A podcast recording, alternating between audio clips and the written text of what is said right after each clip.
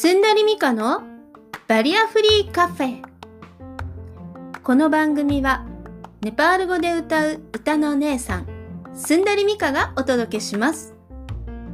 はい。ということで始まりました、えー、バリアフリーカフェ、えー、バリアフリーっていう言葉をタイトルに選んだのはどうしてですかっていう質問が聞こえてきそうなんですけれども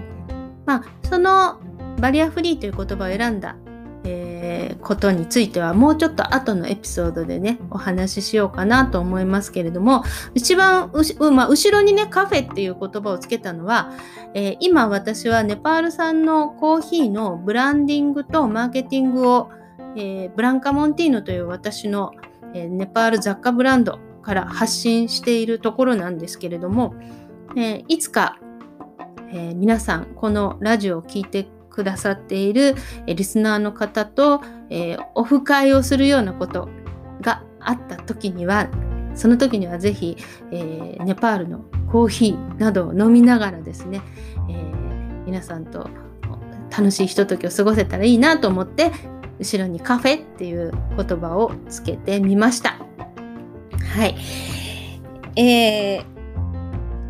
音声配信を始めるにあたって、私はですね、あのまず自分の話し方をちょっと変え、考え直さなきゃいけないなと思いました。うん、というのも、私の話はね、長くてね、くどくてね、結局何が言いたいのかわかんねえよと 言われることが、まあ昔からよくあったんですね。まあ、これ聞いている方も、そうそう、お前ちょっと話が長いし、何言ってるかわかんないよと思ってきた人いると思いますけれども、うん。あまあ、こうやって音声配信を始める上でですね、話し方について一度ちゃんと勉強した方が、トレーニングした方がいいなと思いましてですね、えー、それで、ストアカというアプリ、サイトを通じて、話し方の、えー、コミュニケーションについて、えー、学ぶ講座を、え探しました。それでですね、まあ、え、今から1週間ほど前にですね、最初の、えクラスを受けたんですけれども、そこはですね、元吉本のお笑い芸人さんが始めたあ企業研修を提供する、そういう会社の人がやってる、えー、講座だったんですね。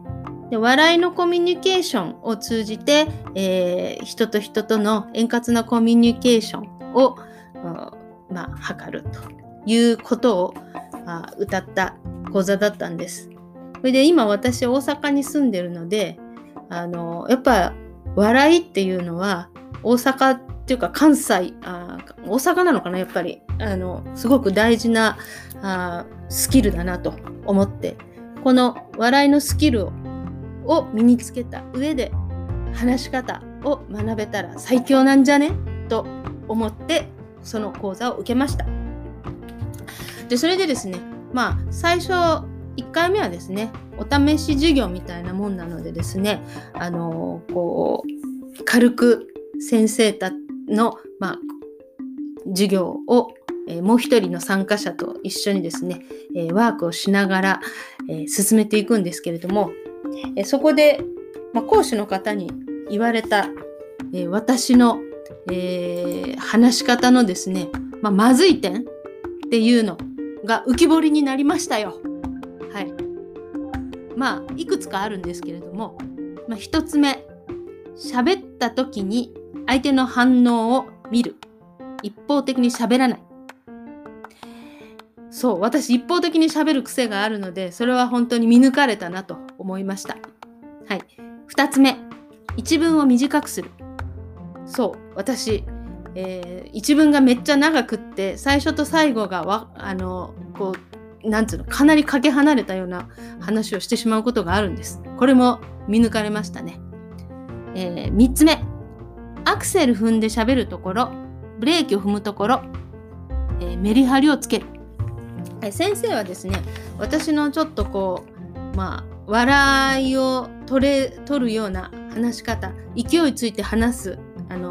感じっていうのはそれは個性だからいいと思うけれどもそのやっぱメリハリをつけて話すようにした方がいいよっていうふうにアドバイスをくれました。はい、で最後にね自分の、えー、キャラについてどういう感じか考えてみようというアドバイスをもらいました。えー、そうすんだりみかっていうキャラはどういうキャラでどういうことを考えてどういう発想でどんな話をするのかっていうことをリスナーに、えー、効果的に伝えるような話し方っていうのを意識した方がいいよっていうアドバイスをいただいたわけです。はい。えー、それでですね、まあ、もうたった1回の授業でそこまでズバズバズバズバとあの私のこうまあ弱いところを、え、指摘していただいたこともがありましてですねじゃあもうちょっとあの深く勉強してみよう笑いを取りつつ、えー、ちゃんと伝わる話し方ってどんなんだろうということでそれで、まあ、7月9日に第2回目のクラスを受けることになりました。はい。えー、それまでの間に、えー、先生が、えー、今言った4つの課題を考えながら、日々実践してみましょうというふうにメッセージを送ってくださいました。ということで今ね、あのこうエピソードとしてお話をしてるんですけれども、はい、これ、私が苦手としているものをですね、あの克服しようという気持ち、これこそあの私の心のバリアをあの突き破ってそして新しい世界に行く。もうこうオープンマインドで、えー、新しい世界に行くきっかけになるクラスになっていくんじゃないかなと思います。はい、えー、ということで、えー、今日のエピソードはね、えバリアフリーになるためにまず私の心のバリアをフリーにしなければいけないと。弱い自分を克服するために今頑張っているよというお話をしました。はい。それではまた次の